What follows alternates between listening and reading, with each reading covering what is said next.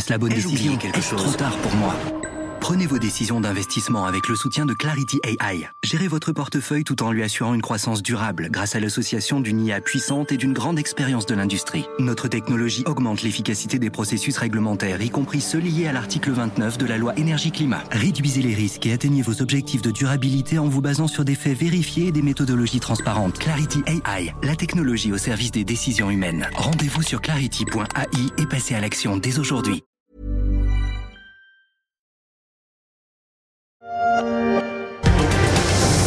France Info. Onzième jour de la guerre en Ukraine, de l'invasion russe qui jette sur les routes de l'exil des millions de personnes qui fuient les zones de combat. Ils sont des milliers à fuir ou à tenter de fuir chaque jour les villes bombardées ou encerclées par la soldatesque russe, qui ne respectait pas vraiment ces derniers jours les cessez-le-feu et les couloirs humanitaires. Plus de 2 millions d'Ukrainiens ont déjà trouvé refuge à l'étranger selon l'ONU, loin des combats. 15 jours après l'invasion de l'Ukraine par la Russie,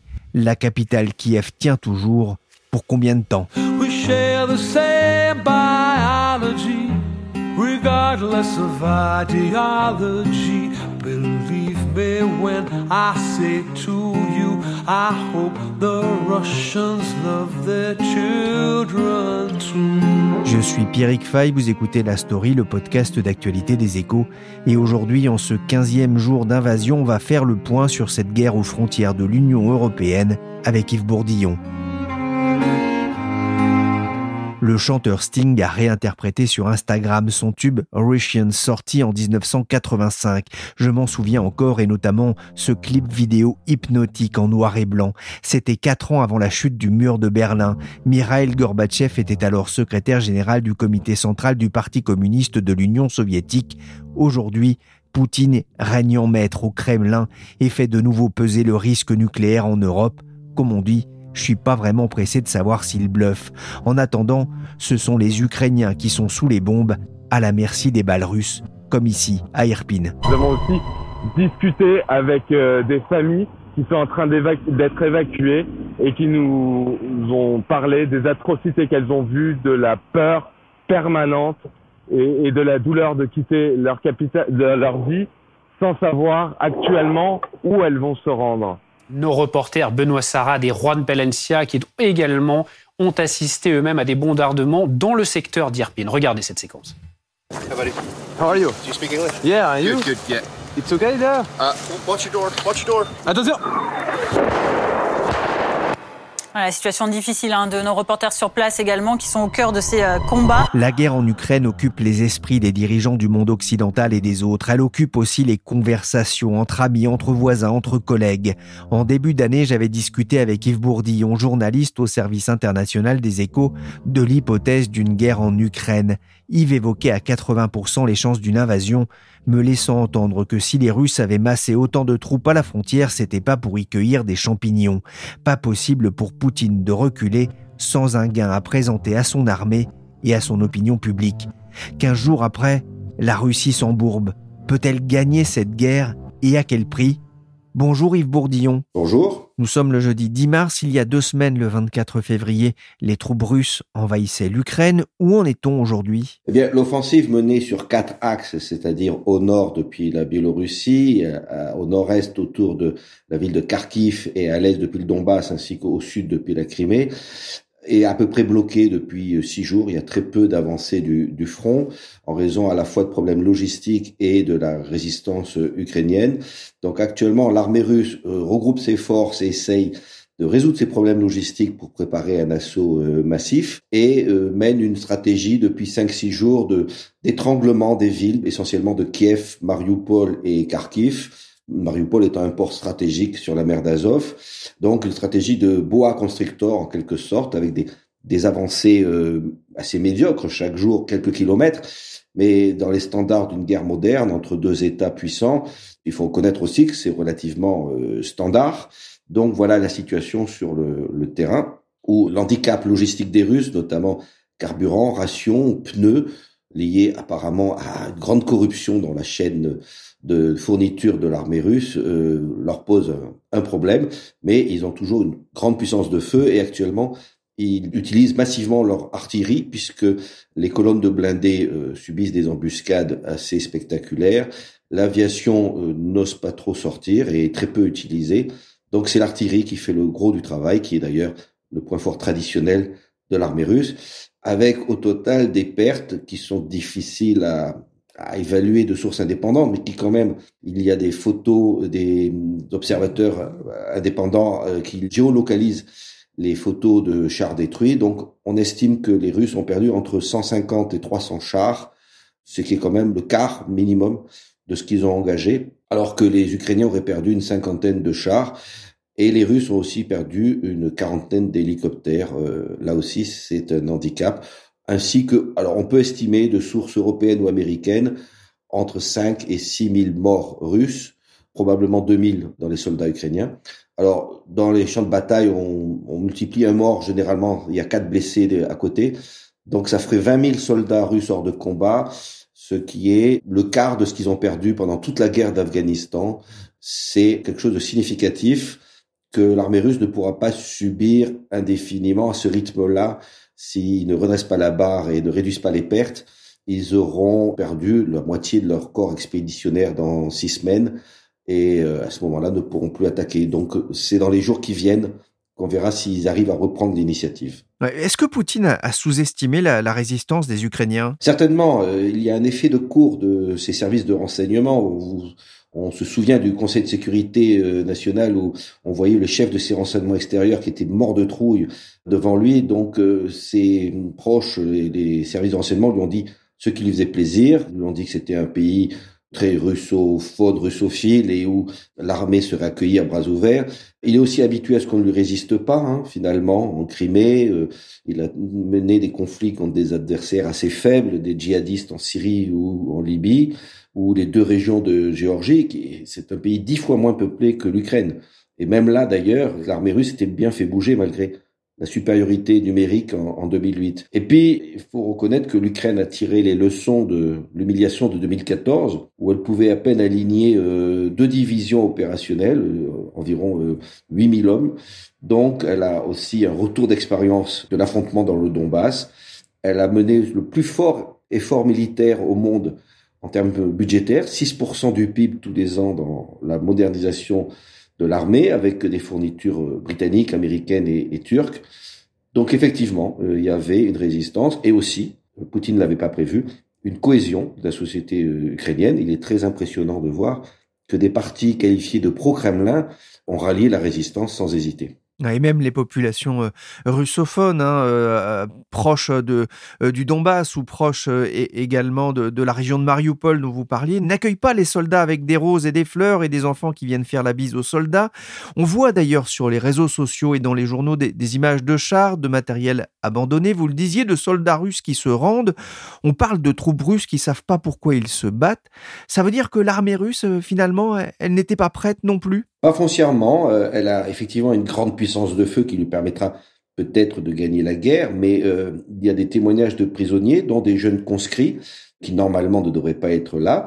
Beaucoup de soldats prisonniers avouent qu'ils ont appris qu'ils partaient en guerre euh, la veille, ils croyaient qu'ils étaient vraiment en manœuvre, et que faire la guerre à un peuple qu'on leur présentait comme frère, ou avec qui d'ailleurs bien souvent ils ont des liens familiaux, des, cousins, et, puis des liens culturels, historiques, donc euh, oui, un problème de motivation, ce qui n'empêche pas certaines unités d'élite d'être euh, très aguerries et, très à l'offensive, mais euh, elles n'étaient pas prêtes sur le plan psychologique.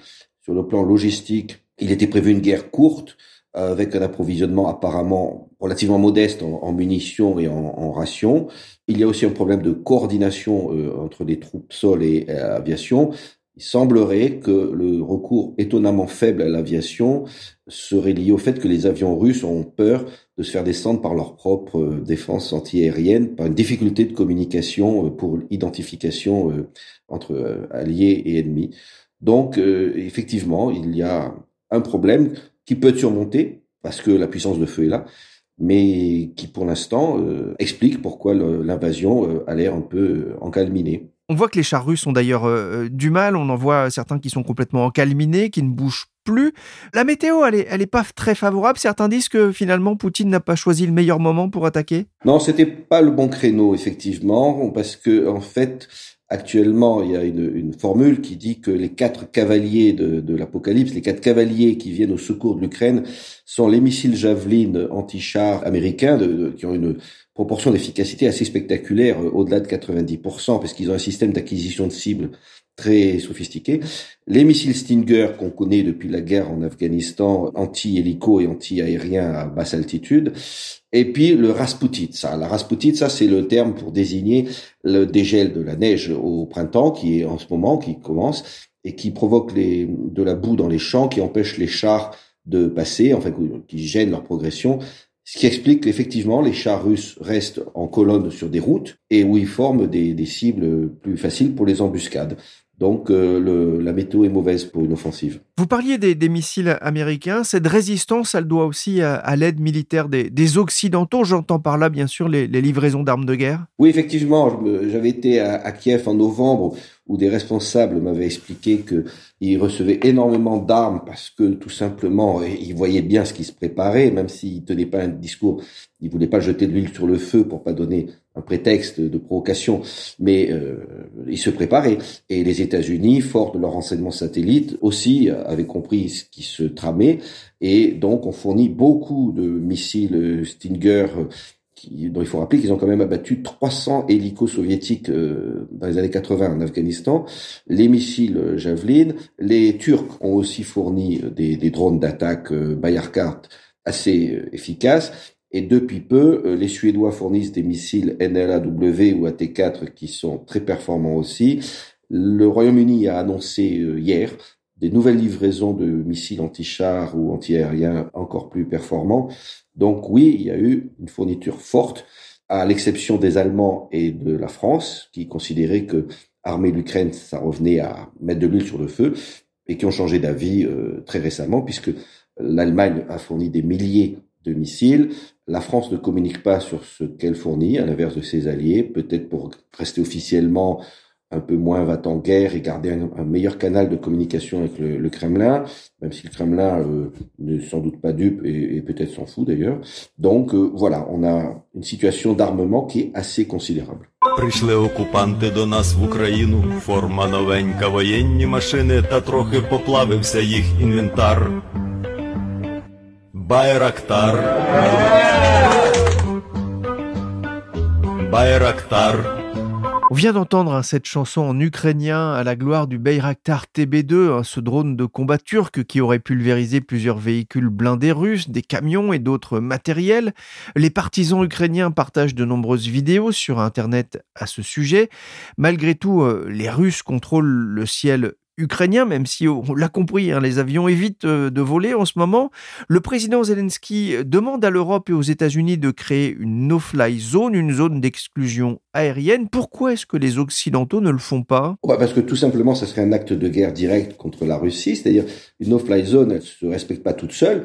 Il faut euh, qu'on puisse, dans ces cas-là, tirer sur les avions russes qui ne la respectent pas, descendre les batteries antiaériennes qui euh, protègent ces avions. Donc c'est un engrenage de guerre euh, de l'OTAN contre la Russie qui est euh, absolument impensable puisque c'est un tabou de la guerre froide fondamentale. Jamais depuis l'invention des bombes atomiques, des puissances nucléaires ne sont entrées dans un conflit conventionnel direct avec une autre puissance nucléaire, à la seule petite exception euh, d'une guerre entre la, Russie et la Chine en 1969. Je crois que j'ai rien trouvé d'autre comme contre-exemple, mais quand vous faites une guerre à une puissance nucléaire et que vous êtes vous-même nucléaire, on entre dans un sentier où l'un des itinéraires mène à la fin du monde. Donc euh, la no-fly zone, il n'y en aura pas. C'est aussi d'ailleurs pourquoi il y a une telle hésitation sur la livraison d'avions de MiG polonais à l'Ukraine, parce que ça aussi, autant la fourniture discrète de missiles anti-chars, ça peut passer. Après tout, on, a on livre des armes à, à tous des belligérants euh, partout dans le monde. La Russie fait ça. Mais là, ça serait aussi franchir un cap et être assimilé à un acte de guerre, pour un intérêt d'ailleurs opérationnel pas évident. Donc euh, voilà, il n'y aura pas de no-fly zone.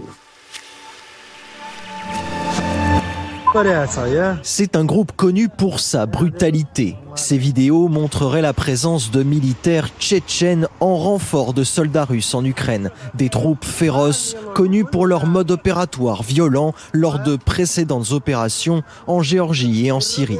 On parle beaucoup, comme ici sur BFM TV, des soldats tchétchènes au service de Ramsam Kadyrov, de sinistre réputation, qui combattraient en Ukraine côté russe. Des responsables américains cités par le Wall Street Journal ont affirmé aussi que la Russie euh, avait recruté des mercenaires syriens euh, ayant l'expérience de la guérilla urbaine pour aller se battre en Ukraine.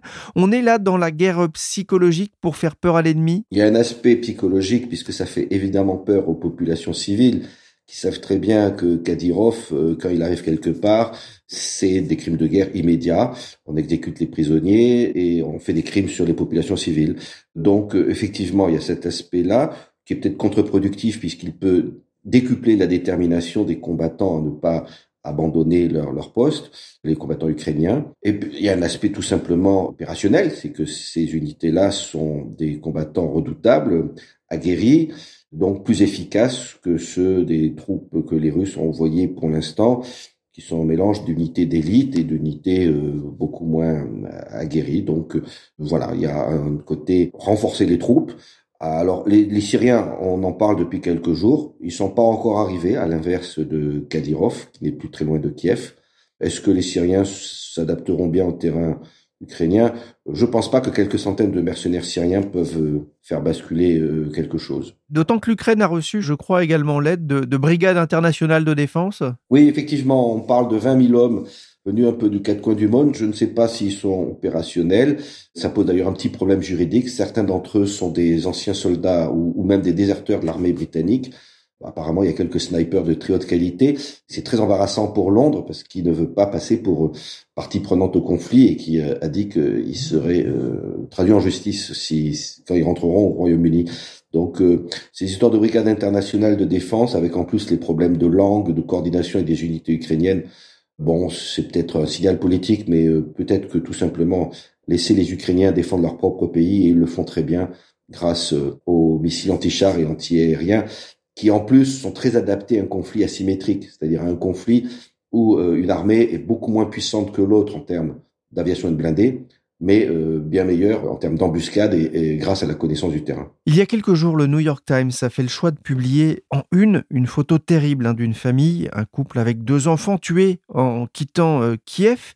Cette guerre fait aussi beaucoup de victimes euh, civiles. Il y a eu ce bombardement d'une maternité à Mariupol. Est-ce qu'on peut déjà parler de, de crimes de guerre? Évidemment, euh, comme au demeurant dans, la plupart des guerres, à vrai dire, même même dans les guerres justes, il y a, y a quand même des crimes commis euh, dans le bon côté entre guillemets. Donc euh, là, on a face une armée russe qui s'embarrasse rarement de, précautions et dont la, la, culture est notamment fondée sur une artillerie euh, ravageuse. Donc, alors pour l'instant, il n'y a pas de bombardement systématique des zones habitées. Des immeubles ont été clairement visés. C'est pas des bavures, c'est des des objectifs, notamment à Kharkiv, dont des vidéos montrent des scènes, on, se croirait à Stalingrad, mais il y a aussi des crimes commis par des soldats russes sur des civils dans le sud. L'étendue est précise et difficile. Toujours est-il que la Cour pénale internationale a ouvert un dossier, ce qui est une première, à ma connaissance, envers la Russie, un dossier qui concerne évidemment euh, les deux parties. Il faudra enquêter. Yves, les appels au, au cessez-le-feu se multiplient, les tentatives de médiation également, mais on a du mal pour l'instant à voir euh, l'issue de cette guerre. Oui, effectivement. On peut imaginer à peu près, euh, je dirais, quatre scénarios, euh, peut-être équiprobables à peu près. Le premier, bah, c'est un règlement, une négociation qui Là, il y a des négociations en cours ce jour même en Turquie entre les ministres des Affaires étrangères des, deux pays. Alors, il y a des signaux qui ont été émis. Euh, la Russie ne parle plus de dénazifier le, le régime. L'Ukraine, le président Zelensky a laissé entendre qu'après tout, il pouvait renoncer à l'OTAN puisqu'il sent que l'OTAN n'est pas chaude du tout pour l'accueillir. Donc resterait évidemment la question du Donbass et de la Crimée. Euh, Kiev ne peut pas accepter évidemment l'abandon de ces territoires et il faudrait aussi quand même que Poutine puisse sauver la face et obtenir quelque chose, sinon il ne signera aucun accord, avec évidemment le risque que les négociations soient juste un moyen pour les deux parties d'ailleurs de gagner du temps, regrouper ses forces, se réarmer et repartir. Ça c'est le premier scénario qui serait presque bah, semi-idéal, même si bah, on aurait toujours un régime russe qui a montré son vrai visage. Mais bon, ça serait la fin de la guerre. Deuxième scénario, l'armée russe, par sa puissance de feu, arrive finalement à vaincre euh, l'Ukraine et à occuper le terrain, mais euh, dans ce cas-là, bah, on a quasiment une sorte d'Afghanistan. Alors, c'est pas le même paysage, mais enfin, on a euh, à deux heures d'avion de, Paris pendant des années une résistance, guérilla urbaine tous les jours. Un Ukrainien tire un missile anti-char contre un convoi russe, lequel réplique en rasant l'immeuble, on arrête les gens, on les torture, enfin c'est l'horreur pendant des années où la Russie serait sous sanctions internationales avec du coup euh, un prix de l'énergie très élevé, des, des, prix de matières premières élevés, des récessions mondiales, enfin des conséquences assez euh, catastrophiques en domino. Troisième scénario, ben, finalement la Russie euh, perd ou du moins n'arrive pas à gagner. Ce n'est pas totalement impensable malgré la, la différence de puissance de feu et euh, dans 4 à 5 semaines, euh, au taux actuel d'attrition, euh, ne peut plus attaquer puisqu'elle aurait perdu la moitié de ses armes lourdes. Et quand une armée perd la moitié de ses armes lourdes, elle ne peut plus attaquer. Et alors là, effectivement, soit il y a une révolution de palais et Poutine est renversé par des, des dirigeants qui décident d'arrêter l'affaire compte tenu à la fois du revers militaire et de la catastrophe économique, puisque l'économie russe est en train de s'effondrer. Malheureusement, c'est pas très le plus probable, parce qu'il n'y a pas de tradition de révolution de palais en, Russie. Il y a eu un seul putsch réussi en, un siècle en Russie. C'était le renversement de discret de Khrouchtchev, 1964. Et puis, alors, le quatrième scénario, le plus terrible, c'est que devant cette impasse militaire, cet échec, Poutine se lance dans l'escalade, alors essaye d'internationaliser le conflit pour rallier encore plus la société russe derrière lui en attaquant la Suède au motif qu'elle livre des armes, ou même la Pologne, qui est membre de l'OTAN, ou utilise des bombes nucléaires tactiques pour briser l'armée ukrainienne. Et là, c'est un tabou absolu, extrêmement dangereux, et qui d'ailleurs, en plus, sur le plan opérationnel, est, peut être très contre-productif, puisque une bombe nucléaire de tactique, c'est à peu près un dixième d'Hiroshima. Ben, vous détruisez une division d'un seul coup, mais vous avez un nuage radioactif qui irradie vos propres soldats. Donc, voilà, ça fait quatre scénarios dont plusieurs sont quand même fort déplaisants. L'Ukraine ne sera jamais une victoire pour Poutine. Poutine peut prendre une ville, mais il ne pourra jamais tenir le pays. Et si nous ne répondons pas pour défendre la paix et la stabilité et la liberté, le prix sera encore plus élevé demain. Nous, allons continuer à soutenir les Ukrainiens dans leur lutte pour leur pays. L'Ukraine ne sera jamais synonyme de victoire pour Poutine, déclaration de Joe Biden, le président américain, lors de l'annonce de, l'embargo euh, pétrolier. Les États-Unis hein, qui sont fer de lance hein, dans l'opposition à cette guerre en Ukraine. Concernant Poutine, il y a des rumeurs sur son état de santé. Je ne parle pas de sa santé mentale. Qu'en est-il? Oui, euh, j'entends parler de son cancer du dos depuis dix ans, donc euh, ça n'avance pas. Donc euh, je ne crois pas qu'il soit particulièrement malade. Pour la santé mentale, ça vaut le coup d'en parler quand même brièvement. je pense que c'est une erreur de croire qu'il est fou, ne serait-ce que c'est le grand service, parce que la dissuasion du fou au fort est très efficace et donc du coup on va lui céder en craignant qui ne lance l'apocalypse nucléaire. Mais euh, non, il est certainement euh, parano. C'est difficile de ne pas l'être quand on est colonel du KGB. Et c'est à vrai dire conforme à la psyché des dirigeants russes, puisque euh, c'est quand même le pays le plus encerclé du monde. Ils ont 14 voisins, et comme disait Napoléon, tout pays a la politique de sa géographie. Donc il y a un complexe d'encerclement ou d'invasion dont il faut tenir compte quand on traite avec ce pays, mais il a une certaine rationalité, même si c'est pas la nôtre. C'est-à-dire c'est un joueur qui est prêt à prendre de très hauts risques et qui ne recule pas. Oui, on s'interroge effectivement hein, sur la paranoïa euh, de Vladimir Poutine. Il y a aussi ce mot de Trump qui a tenu un meeting il y a quelques jours à la Nouvelle-Orléans. Il aurait suggéré de bombarder la Russie avec des avions de chasse américains parés du drapeau chinois. De cette façon, nous dirons que la Chine est responsable et que nous n'avons rien fait. Ils se battront l'un contre l'autre et nous n'aurons plus qu'à nous asseoir et regarder. Alors les médias qui étaient présents se sont demandé si c'était de l'humour. Sans aller euh, jusque-là, il y a une idée qui germe souvent dans les discussions de bureau ou ailleurs, tuer Poutine pour arrêter la guerre? Oh, bah, espérons déjà qu'il s'agissait de la part de, Trump d'une facette d'humour sophistiquée à, laquelle il ne nous avait pas habitués. Mais il est vrai qu'il y a un tabou un peu paradoxal dans les relations internationales. on ne tue pas le dirigeant d'en face on massacre des, gens, mais on ne tue pas le dirigeant. Parce que c'est ouvrir une boîte de Pandore, d'abord parce que bah, il peut essayer de faire la même chose, et puis c'est prendre le risque qu'il soit remplacé par peut-être, j'allais dire encore pire. En tout cas, on ne sait pas. Euh, il n'y a pas de dauphin désigné de, de Poutine, ne serait-ce que parce qu'il aurait très peur de se faire éliminer par euh, ce dauphin. Et donc, euh, si on tue Poutine, bah déjà, c'est très très compliqué. parce que vous avez vu les précautions qu'il prend, même pour Omicron, alors qu'il est vacciné, il demande à ses collaborateurs de s'asseoir à, à 10 mètres de lui. Donc, c'est sans doute impensable et avec quand même euh, le questionnement sur il serait remplacé peut-être par tout aussi euh, aventuriste et nationaliste. Un dernier mot, la pression pourrait-elle devenir plus forte à Moscou contre Poutine si la guerre devait s'éterniser avec un bilan de plus en plus meurtrier euh, côté russe et des sanctions qui poussent peu à peu le pays vers le défaut de paiement Oui, effectivement, l'agence Fitch a dit que le défaut était quasi imminent. Il y a euh, effectivement des dégâts économiques tout à fait considérables, puisque le rouble a déjà perdu la moitié de sa valeur. Donc ça veut dire que les Russes euh, se sont appauvris de 50% en produits importés. les sanctions font mal à tout le monde, hein, pas uniquement les, oligarques ou la classe moyenne cosmopolite qui ne peut plus voyager, mais tout le monde, euh, avec notamment un risque de faillite bancaire avec effet domino, puisque les gens retirent leurs économies des banques, et vous savez que quand 10% des gens retirent leurs économies, la banque euh, est en grande difficulté. D'ailleurs, la Banque centrale russe a hier interdit les retraits de plus de 10 000 dollars sur l'année, interdit les achats de dollars, met en place des systèmes de contrôle d'échange et, à vrai dire, déjà autorise les gens à rembourser des créances euh, en devises, à les rembourser en roubles, ce qui revient en fait à un, déjà un défaut de paiement. Et puis, il y a le risque d'embargo pétrolier, même si il est peu probable que l'Europe n'achète plus de pétrole russe, c'est quand même sur la table. Et donc, il y a des pressions économiques euh, très importantes.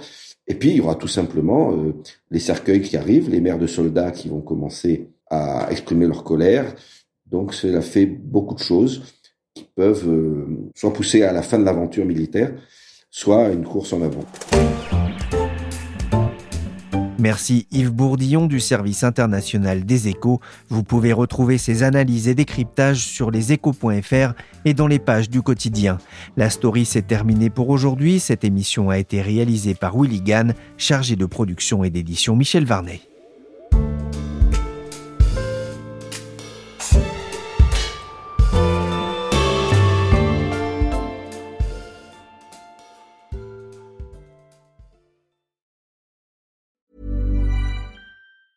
Planning for your next trip? Elevate your travel style with Quince. Quince has all the jet setting essentials you'll want for your next getaway, like European linen, premium luggage options, buttery soft Italian leather bags, and so much more. And it's all priced at 50 to 80% less than similar brands. Plus, Quince only works with factories that use safe and ethical manufacturing practices. Pack your bags with high-quality essentials you'll be wearing for vacations to come with Quince. Go to quince.com slash trip for free shipping and 365-day returns.